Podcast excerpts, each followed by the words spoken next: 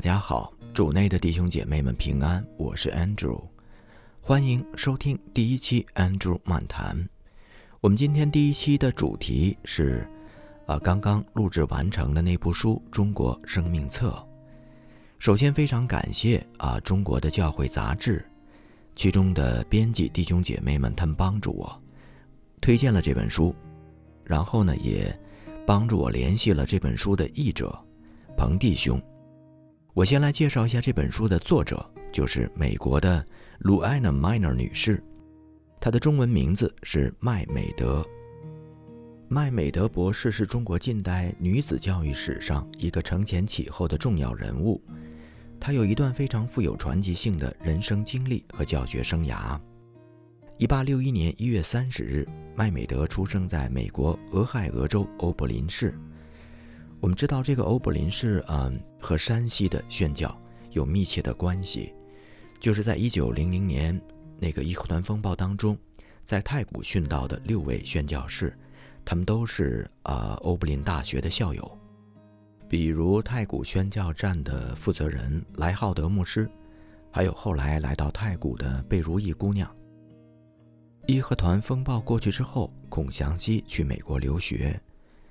他首先就是在这个欧柏林大学学习，在欧柏林大学拿到本科之后呢，他又进入，呃，哈佛大学继续深造。我另外再插入一点是，一九零七年，欧柏林大学曾经委托孔祥熙，在太谷创立了一个私立的学校，取名叫，呃，明贤学校。欧柏林大学从经费、教学。教师进修等等方面进行支持。明贤学校开始的时候是小学，然后创办中学，最后成立学院。他们是按照基督的精神为中国社会造就人才。这个明贤学校就是今天的山西农业大学。好，我们言归正传。麦美德女士的父亲是一位献身印第安人部落教育和普及的教育家。麦美德很小就跟随父亲在美国威斯康星州北部的印第安人保留地长大，耳濡目染，从小就立下了献身教育事业的决心。1884年，他从大学毕业之后，自愿，呃，自愿到一个专门为黑人开办的学校任教，在那里教了三年的书。1887年，美国公理会在美国各地选派志愿者赴华。宣教，麦美德积极地报名参加。同一年，他乘船来到中国。初到中国，语言不通，麦美德就在河北保定接受了汉语短期的强化性训练，并在第二年，就是1888年，到美国公理会在通州创办的陆河中学任教。1889年，在公理会教室谢伟楼 D.J. Sheffield。努力下，这个陆河中学在原来高中的基础上增加了四年制的大学课程。此后，在一八九三年得以正式命名为陆河书院。麦美德作为一位女传教士，同时在那里教授地质学和心理学。一九零零年，陆河书院在义和团风暴当中受到重创。不少的教师和学生死于战乱，整个校园被夷为平地，就连废墟当中的石头和基石也被附近的村民运走盖房子了。尽管两年后在别的地方坚持办学的陆河书院又重新迁回到了通州，但不久以后，公理会便和英国的伦敦会进行联合办学，在原来陆呃在原来这个陆河书院的基础上，成立了。华北协和大学。与此同时，一九零三年，麦美德博士受聘到北京贝满女校做第三任的校长。这个贝满女中就是 Bridgeman Girls School。他就任该职之后呢，立刻按照原来陆河中学的做法，致力于在高中的基础上创建大学的课程，并且在次年，就是一九零四年，在北京灯市口。创建了中国历史上第一所女子高等学校——华北协和女子大学。麦美德兼任贝满女中的校长，同时也亲自担任华北协和女子大学的校长。这所学校英姿飒爽的女大学生的形象，为中国女子高等教育树立了一个很好的榜样。仅仅在一年之后，就是一九零五年，梅以美会属下的华南女子文理学院就在福州宣告成立，而另一所著名的教会女子学院——金陵女子学院，也是在一九一五年在南京正式招生开学。从一九一六年到一九一九年，汇文大学堂和陆河书院协商并校的谈判取得了实质性的进展。两校合并之后改名为燕京大学。他们聘请了原金陵神学院的希腊文教授斯图雷登作为燕京大学的校长。斯图雷登到任以后，就立刻开展筹建海淀新校园的工作，同时。也开始将华北协和女子大学并入燕京大学女部的谈判努力，经过数月的紧张谈判，终于在1920年把这一努力变为现实。麦美德博士也正式出任燕京大学历史上第一位女部主任。她虽然在这个职位上只做了短短的三年时间，却为燕京大学做出了历史性的贡献。使之成为中国教育史上第一个男女同校上课的高等学府，因而，在海淀新校园落成的时候，将作为女部办公楼的燕园姐妹楼用麦美德的名字来命名。一九二三年，麦美德博士被选举出任中华基督教全国协进会的副会长，同时被，呃，被聘任为山东齐鲁大学女部主任。兼宗教学院的教授，他在齐鲁大学一直工作到一九三五年逝世为止。以上就是麦美德博士的基本的简历，我是从网上这个搜下来的。一九零零年义和团这个风暴期间，麦美德博士应该是在北京使馆区避难。在避难的过程当中，他应该和，呃，同在那里的这个贝满女中的。学校的这个师生们有过接触。一九零三年，当他写《中国生命册》的时候，他又被任命为这个贝满女中的校长。所以，在中国生命册这本书当中，有相当大的篇幅是记述了贝满女中的那些女学生们的这个殉道的事迹。感谢教会杂志的一位姊妹把这本书推荐给我。那么，当我看了这个译文之后，很快就被它吸引了。感谢教会杂志的一位编辑弟兄帮我联系了这本书的译者啊，就是人在美国的彭小鱼弟兄。这个小鱼呢，应该是他的笔名，取自圣经当中五饼二鱼。录制这部书大约两个半月的这个期间，我和彭弟兄呢，我们之间有非常好的通过微信啊这种交通，然后我们也就着。一九零零年这个话题，我们谈了很深啊，谈了很多的东西。呃，我们也都彼此能够感受到，一九零零年对于中国整个社会，对于这个基督教信仰，对于它的现代文明教育各个方面，都有非常大的影响，都有非常大的影响。几周以前，在我准备这个漫谈节目的时候，当时本来和这个彭弟兄商量，我们一起用对话的形式。我们用聊天的形式做这个录音，作为这一期节目的主要内容。呃，当时彭弟兄呢也答应我了，我们还尝试着，我们还聊了一些问题，还聊了一些话题。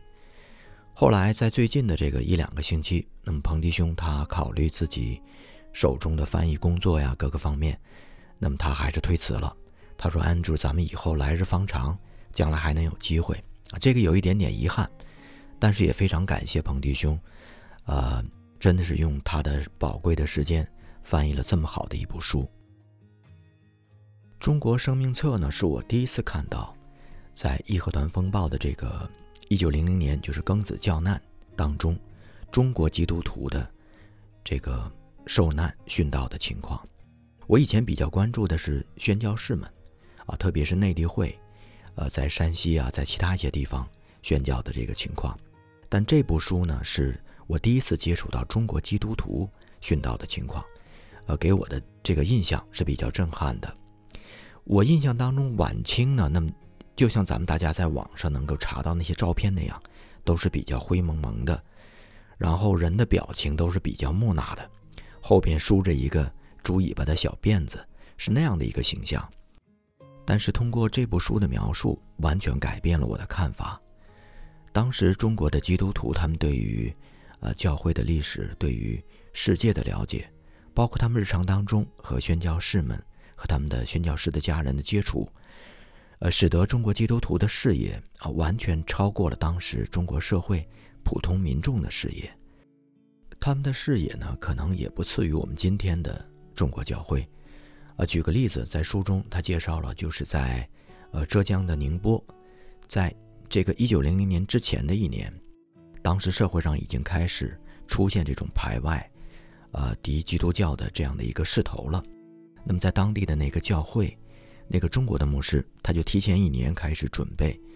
呃，为这个教会里面的弟兄姐妹为他们去朗读西方人所做的这个宣教的一部书，呃，这个殉道的一部书。正好在义和团这个风暴爆发之前，就是一九零零年的五月，他把整个书呢朗读完了。那么这个牧师尤其讲到，呃，在世界的范围之内，呃，教会的发展是用殉道者的血作为浇灌的种子。那么他讲到，在中国也不会例外。这个看见其实是非常现代的，啊，是非常现代的。还有一些就是呃，在这个中国基督徒殉道者的里面。有很多的殉道者，其实他们平时并不是那些，呃，特别优秀的基督徒，就是在日常里面并不是那些，呃，榜样式的基督徒，有可能还是一些星期天的基督徒，或者是不不太被，呃，牧者们看重的基督徒。然而，当他们面对义和团刀剑的时候，呃，迸发出了非常惊人的对基督的爱，所以就因此进入到永生当中。所有那些人，他们在回答义和团的这些，呃，逼迫的时候，他们都是，呃，不低头、不屈服。我印象尤其深的是一个殉道者，呃，他对那个，这是一个男性的殉道者，他对义和团的暴民说：“你们可以把我的身体砍成许多碎片，但是如果你们要问那些碎片，每一片都会告诉你们，回答说，我信耶稣。”真的非常感谢麦美德博士的这部书《中国生命册》。他本来是把这部书写给西方人的，介绍这个1900年发生在中国的庚子教难。但其实这部书也是写给今天中国教会的。可以说，这部书是我们今天每一个中国基督徒的家谱，使我们对120年以前中国的教会和基督徒的面貌有这个直观的了解。接下来，我要为大家。呃，就是围绕着一九零零年庚子教难这个事件，我要为大家介绍三个重要的人物。呃，头两个人物呢是这个译者彭弟兄他介绍给我的，我在网上呢进一步的查了一下，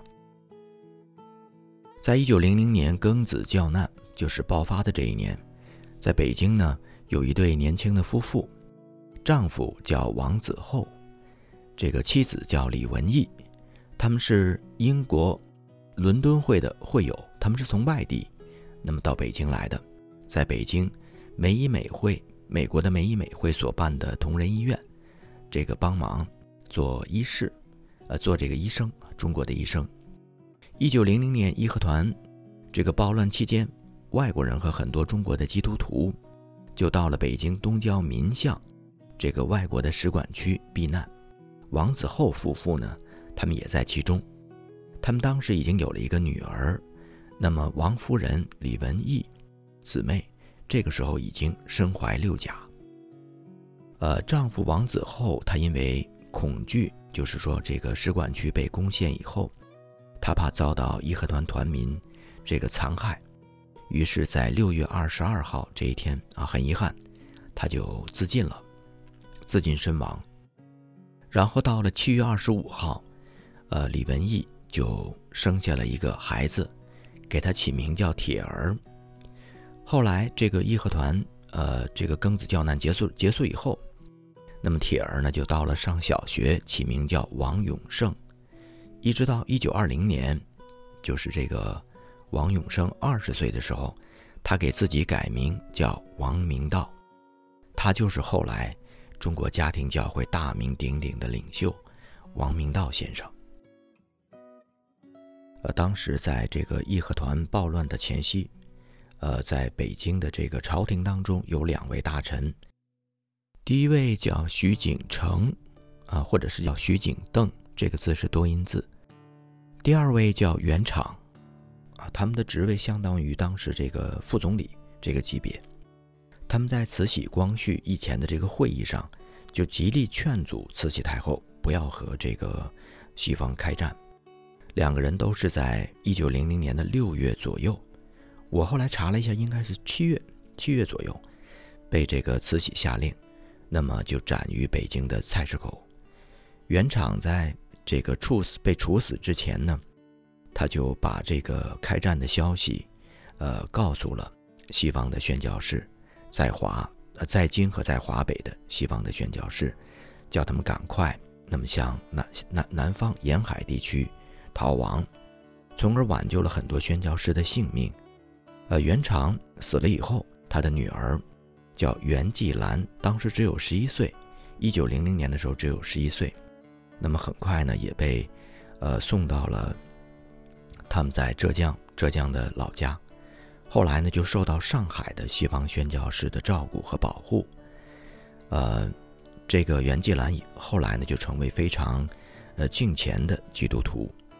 袁继兰在长大以后成家，他有六个孩子，六个儿女，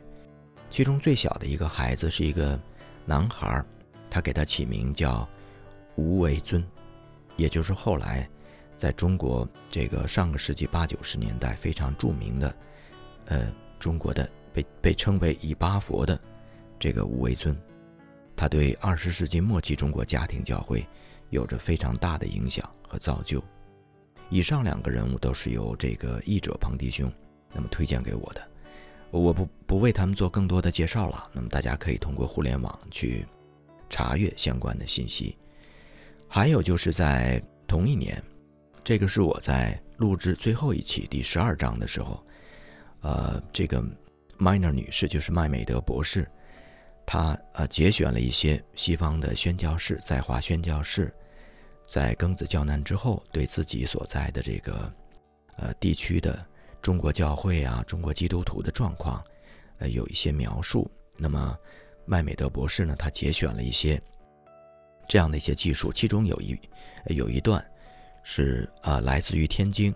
我记得是来自于天津英国这个差会的，里面有一位叫 Liddell 的这样的一个宣教士，这个名字一下子我就眼前一亮。因为我记得很多年以前有一个电影，中文就大陆这边翻成是《火的战车》，也有翻成这个《烈火战车》。那个里边有一个主人公，就是叫 Eric Liddell，他在中国也是一个非常非常有名的传教士。那么在麦美德博士的书中所介绍的那个 l i d e l 呢，正好就是 Eric 的爸爸啊，他们也是在中国宣教多年，是在中国的天津。那么，一九零二年一月份，Eric 李德尔就出生在天津。李德尔他在中国呢，呃，也被称为李瑞，或者是李呃，也被称为李艾瑞、李达。他是第一个在中国出生的奥运金牌得主。我记得 Eric 李德尔他的家乡是苏格兰的爱丁堡，他当时是整个英国跑得最快的人。呃，他参加一九二四年的那个巴黎的夏季的奥林匹克，然后他参加的是一百米，他的成绩当时是世界一百米的最快的人。但是因为他是来自于宣教士的家庭，非常非常虔诚的基督徒，所以那个一百米当时的比赛呢，一九二四年是是礼拜天，那么这个正好是敬拜上帝的时候，所以他没有参赛。啊，顶着巨大的压力，包括这个代表团的。呃，团长啊，包括皇室的成员呢，他们给他很大的压力，但是他还是坚持，坚持就是这一天他不跑，然后他把自己呢后来调整到，呃，他成绩不太突出的四百米，他去跑四百米，然后他训练了几个礼拜，最后呢，他拿的是四百米的金牌，四百米的金牌，这故事非常非常感人，大家感兴趣的话可以去呃，找一下那部电影《烈火战车》，又叫《火的战车》，呃，英文的名字是《cheris fire》。我非常喜欢那个里边的音乐，所以我给大家，呃，放下来一小段音乐，咱们一起来听一下。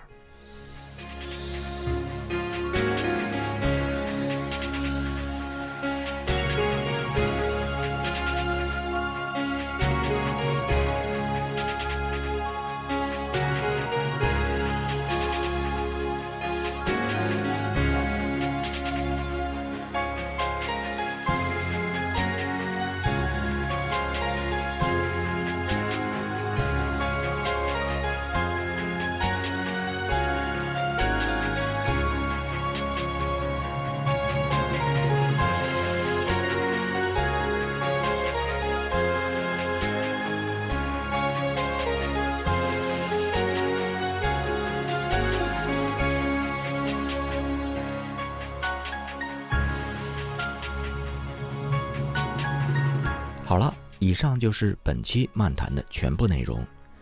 那么在接下来的几个月当中，我为大我为大家朗读和讲述的是戴德生和中国内地会他们在一百五十年以前创办的刊物《亿万华民》。呃，我们去看一看那个时候西方的宣教士们他们怎么样进入到中国的内地，在当时的那个环境之下，带领中国的弟兄姐妹啊一步一步的信主建立教会。好了，今天的节目到这里就全部结束了。感谢您的收听，上帝和您同在。